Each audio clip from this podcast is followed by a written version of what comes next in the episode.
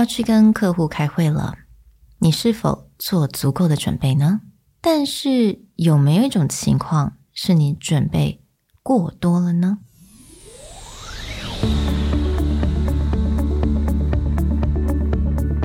Hello，欢迎来到 Executive Plus 主管与沟通力的 Podcast。I'm Sherry, an educator, certified coach, and style enthusiast. 我相信专业有效的沟通是语言跟逻辑的完美结合。And I'm Nick, a startup consultant, corporate trainer, and late night gaming junkie.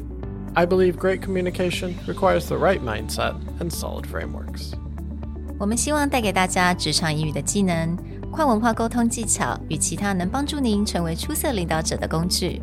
Join us each week as we share our experience, research, and methodologies to take your communication and language skills from good to great.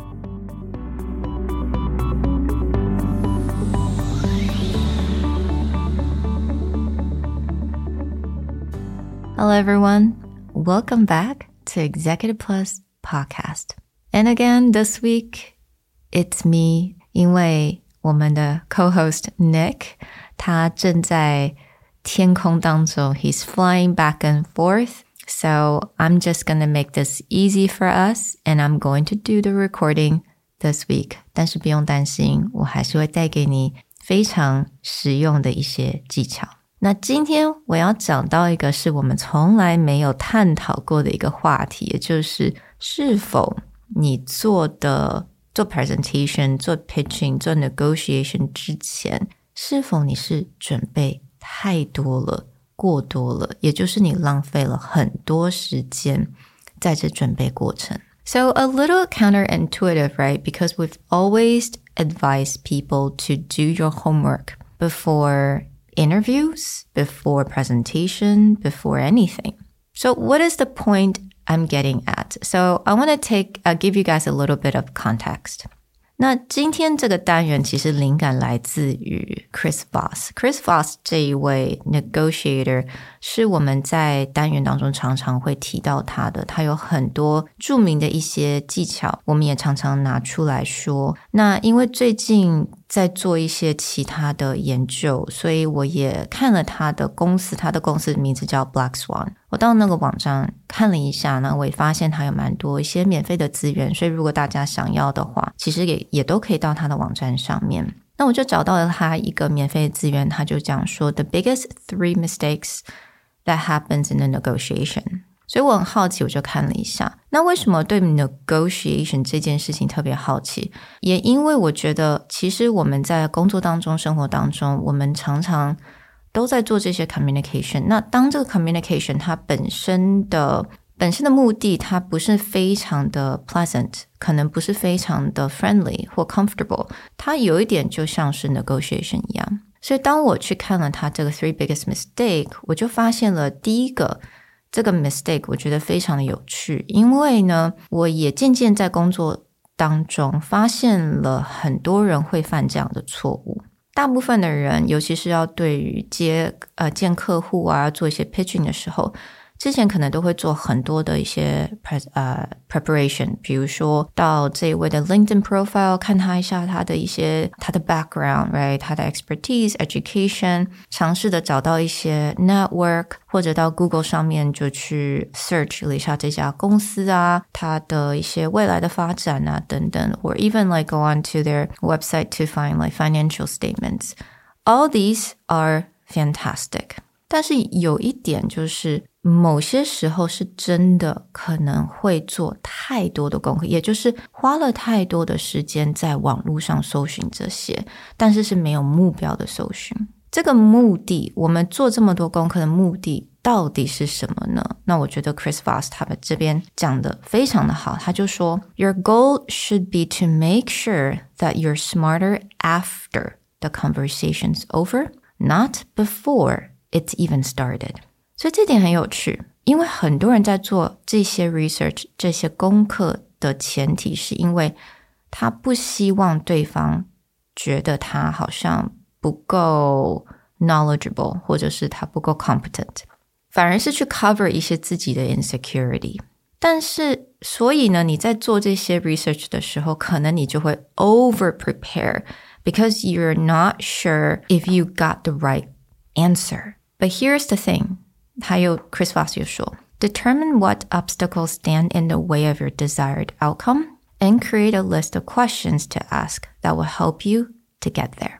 所以今天你做 research 的目的地，并不是去 cover 自己的 insecurity，并不是去害怕对方可能会问什么问题自己答不出来，而你今天目的地反而是要去了解到底我们之中会有什么样子的 obstacle，或许是 pricing， 或许是 decision making 的 process，或许是某一些 timeline 等等的，要找到这个 obstacle。然后呢，你再去想有什么的问题可以去问对方，and that will create a very authentic conversation with the clients. So 我觉得有一点也是因为可能亚洲人通常我们要用第二个语言，我们比较 不希望对方问我们问题，因为怕自己答不出来，或者你也害怕去问人家问题，因为 again 怕。对方讲的我自己可能听不是很懂，那我又必须要再重新问一次。But this fear, it's going to stop you from having a good conversation, a good meeting with the clients. 所以这个时候呢，我们到底要怎么去做准备？那我再把之前我们在 podcast 当中常常提到的一个很重要的技巧叫 labeling，我再把它拿出来，稍微跟大家解释一下。那 labeling 它其实就是当你听到对方可能在重复的讲到一件事情，嗯，但是他并没有非常的明白的跟你解释为什么他感到这个 deal 好像 doesn't work，或者他觉得有些困难等等的，you can label it right. Just say it seems like, it looks like, it sounds like. It seems like you really want your team to like the product as well. It sounds like you're not sure what your boss actually want. It seems like it seems like it is your team that needs to have another discussion first. So 这一些问题，这些 labeling 的一些 technique，它可以让对方把他很深层的一些其他的 information 可以带出来。或许他并没有讲说他觉得其他人都要喜欢这 product，他自己才会做这个决定。但是他常常提到 my team、my colleagues、其他 department 等等的。那如果你讲到，你就把它 label 出来说，it seems like you really want your team to like the product as well。他可能就会来 confirm 这件事情。那当他可以 confirm 这件事情的话，你就可以针对于这个部分来做你的 pitch。来帮他想一些 proposal。So the same thing，如果这个人他不是 decision maker，他一直想说，哎，我老板可能喜欢，我老板可能不喜欢，他自己也不是很确定。It sounds like you're not sure what your boss actually wants。 但是这个就是重点了。你今天如果你 point point out 这个 truth，那对方也说，Yeah，I need to go back and have a meeting with my boss first。那我们就这个会议就不用浪费那么多时间嘛。对方他也知道说他可能自己也不是很确定，他们自己要先做一些 internal discussion. This labeling technique is to bring out something that they may not talk about.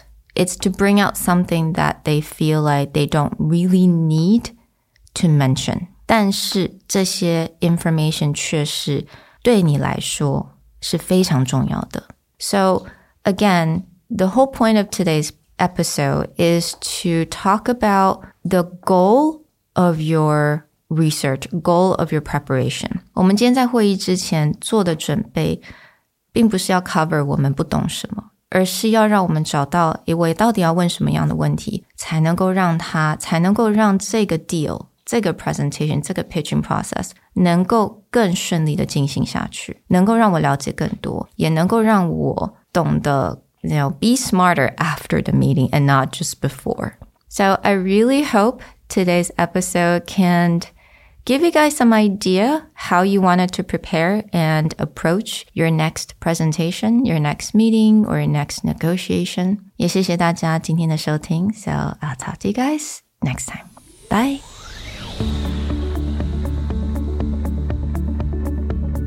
The Executive Plus podcast is a Presentality Group production, produced and hosted by Sherry Fang and Nick Howard.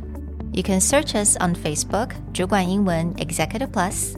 you can also find us on Instagram, Communication R&D, and email us at sherry at epstyleplus.com.